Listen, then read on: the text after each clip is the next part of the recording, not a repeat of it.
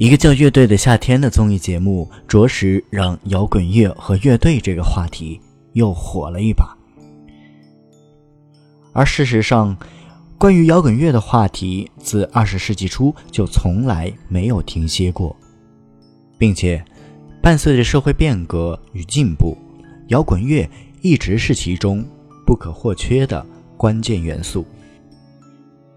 二零零四年在台湾出版的《声音与愤怒：摇滚乐可以改变世界吗》这本书当中，作者张铁志结合摇滚乐论述、社会分析以及文学书写，这本书被评为了当年的十大好书。它也是我心中认识摇滚乐发展历程最为全面通透的一本书。晚安书房，我是一米。今天为大家带来的就是张铁志的这本《声音与愤怒》的序言内容，让我们一同看看作者是怎样看待和讲述那些与摇滚乐有关的故事。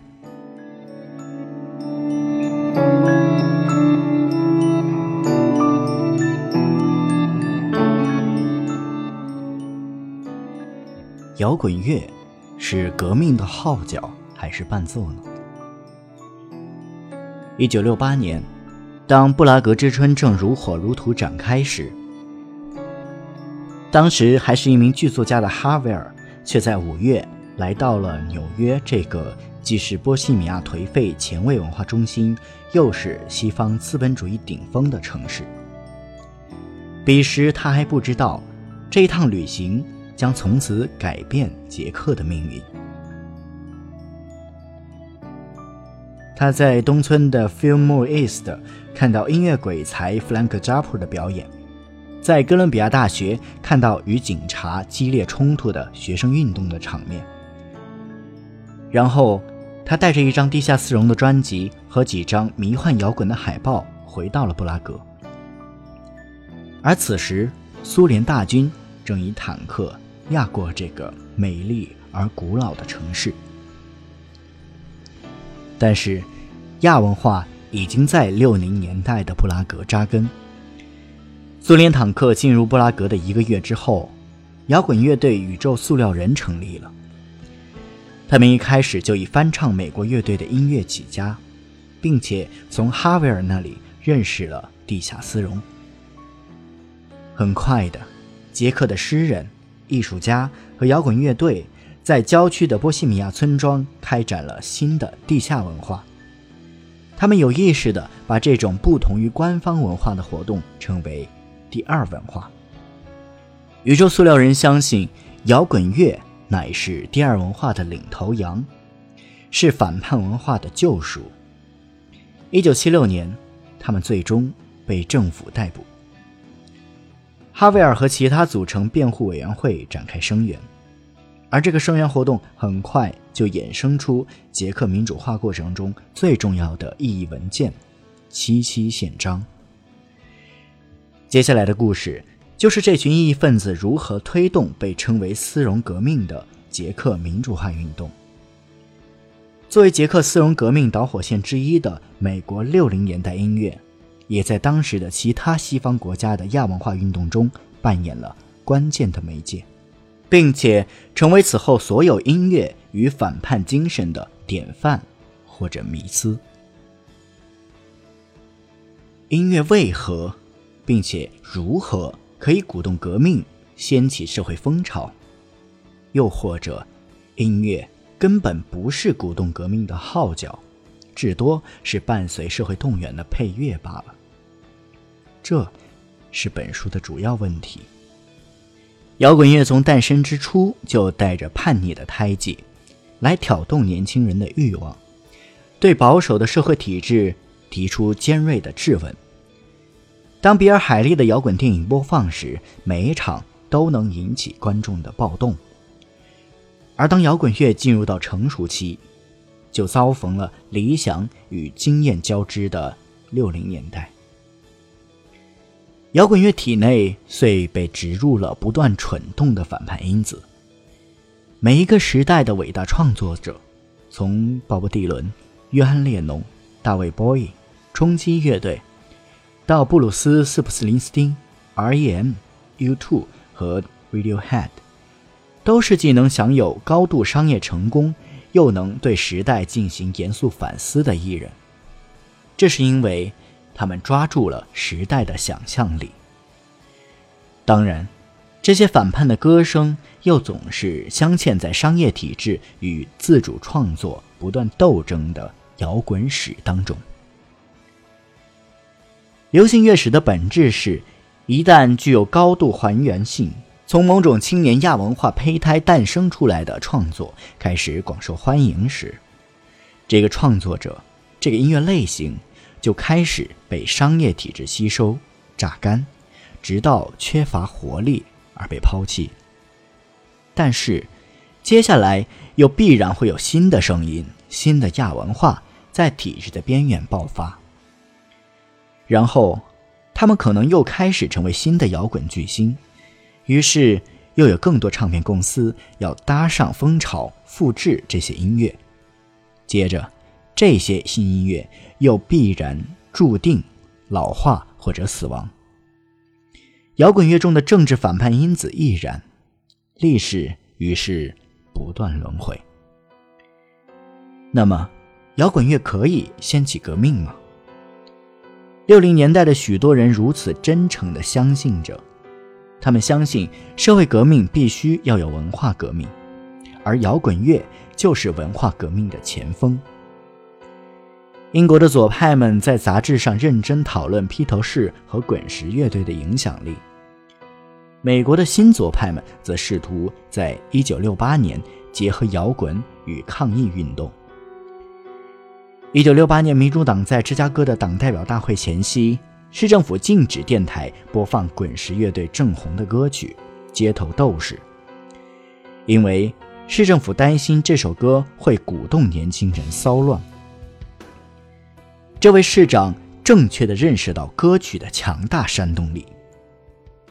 但他没有预见到的是，即使这首歌被禁播，当年的这场大会仍然会发生严重暴动，因为社会不满早已经遍地烽火，而且许多其他愤怒的歌声仍然在现场被演唱。例如，底特律的政治车库乐队，这是音乐介入社会斗争最基本的形式。当歌曲在抗争现场被吟唱时，无论是通过动人的旋律或深刻的歌词，都能凝聚参与群众的力量，成为飘扬在空中、无形但更鼓舞人心的反抗旗帜。在更广泛的意义上，音乐也可以通过收音机、唱片的形式传送，撼动着无数不在现场的聆听人，并形成集体的情感以及共同的社会实践蓝图。尤其社会变迁的关键之一，就在于参与者个人认同的转变。流行音乐正是在和集体的结合过程中扮演了重要的角色，因为流行乐乃是打造集体认同的重要媒介。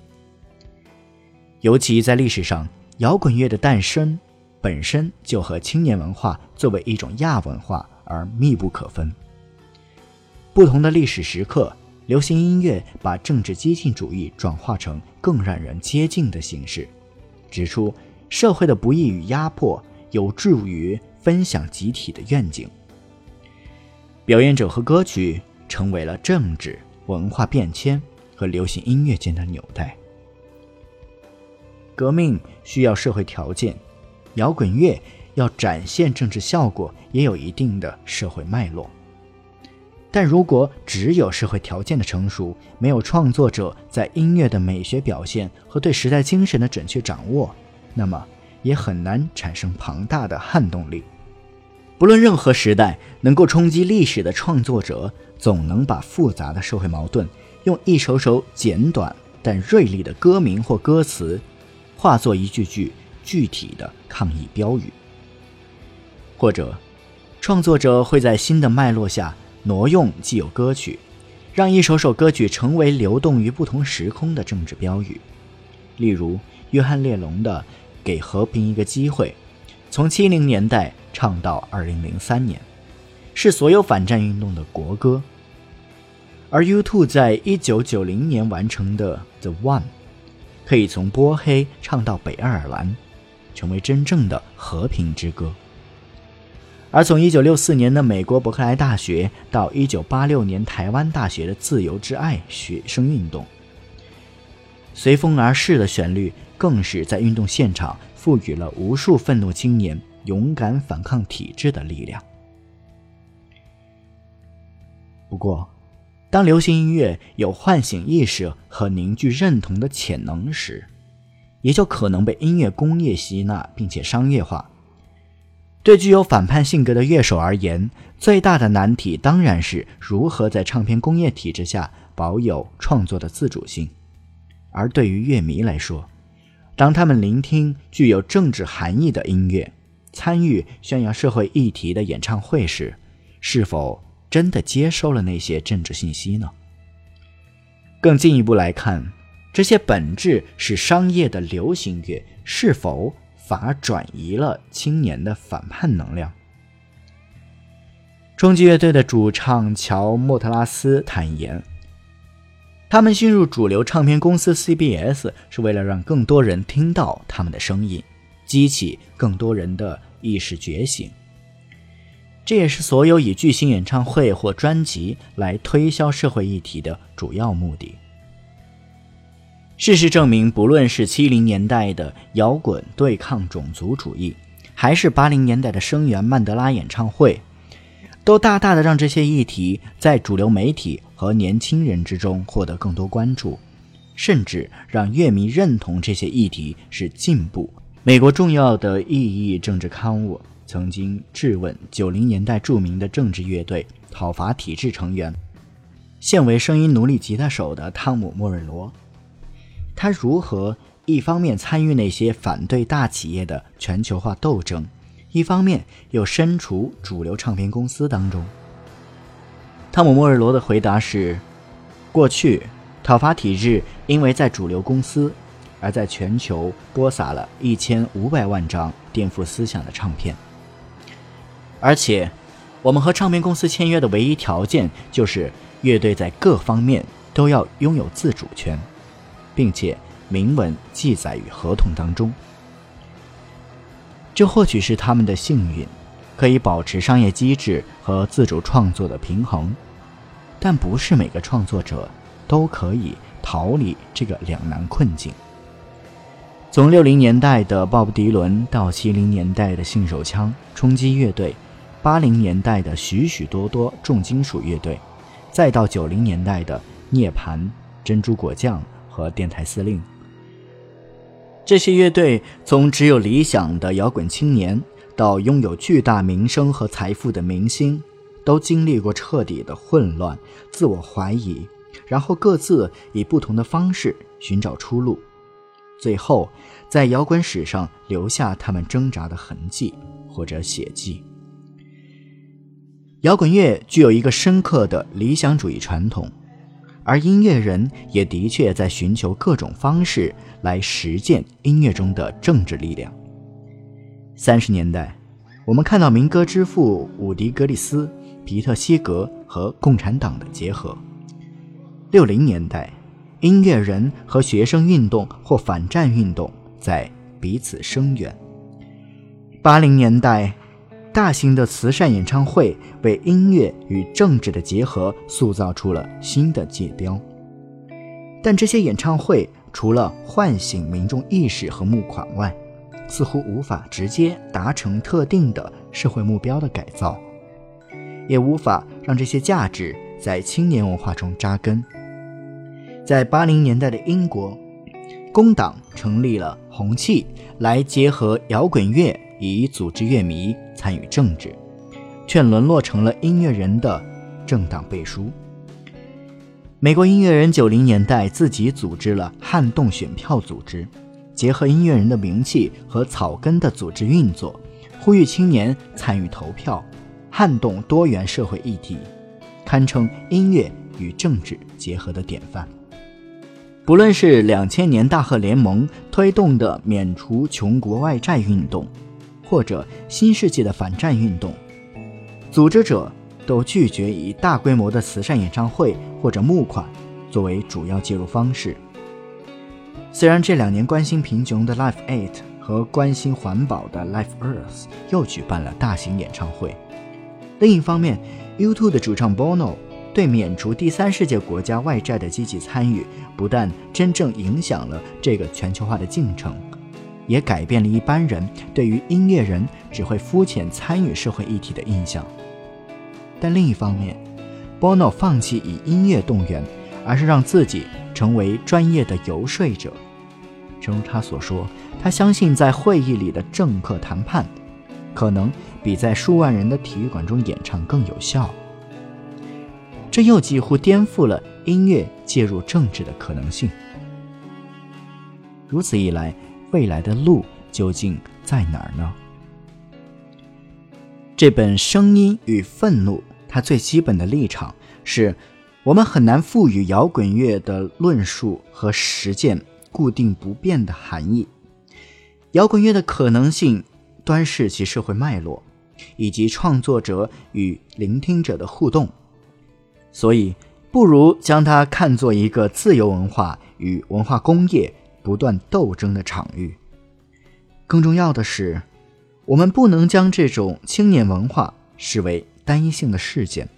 创作者可以通过不同的词曲、表演方式以及实际的社会行动来召唤出不同的行动主体，如女性、同性恋、工人、少数族群的文化和政治认同，以及进一步的社会实践。虽然商品逻辑又会进一步反噬这些独立创作，但斗争是。持续不断的，那么，最终，摇滚乐可以改变世界吗？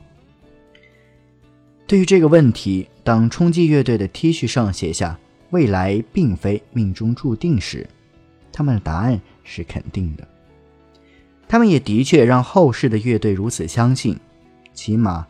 汤姆·莫尔罗在第一次看到冲击乐队表演时，就认为他们让所有人觉得这个世界。可以被一首三分钟的歌曲所改变，而这也成为他自己永恒的信念。但是，同样出身朋克时期，也一向积极参与社会议题的英国歌手保罗·维尔却说：“二十五年前，他深信音乐可以改变世界，但现在他已经不确定摇滚明星是否可以改变任何事情，除了聆听者。”个人的思想，保罗·维尔说的既是对的，也是错的。摇滚乐的确可能，也只能改变个人的信念与价值，而这也正是许多社会变迁的基础。因为正是无数人的价值变迁，构成了社会的进步。英国最著名的异议歌手比利·布雷格的答案可能更精确：艺术家的角色。不是要想出答案，而是要敏锐地提出问题。聆听者才是改变世界行动的主体。没错，摇滚乐或许从来不能带来革命，但是当摇滚乐抓到了时代声响，这些歌声将不断地被社会矛盾所挤压的人们脑中产生回响，将永远在反抗的场景中被高唱。尤其，任何政治行动、游说或抗争，都必须来自群众的参与。而摇滚乐，不论是一首歌或一场表演，都可能彻底改变个人的信念和价值，鼓励他们参与行动。当摇滚乐去感动人心、改变意识，结合其草根组织的持久的具体组织。动员工作时，世界是可以一点一滴被改变的。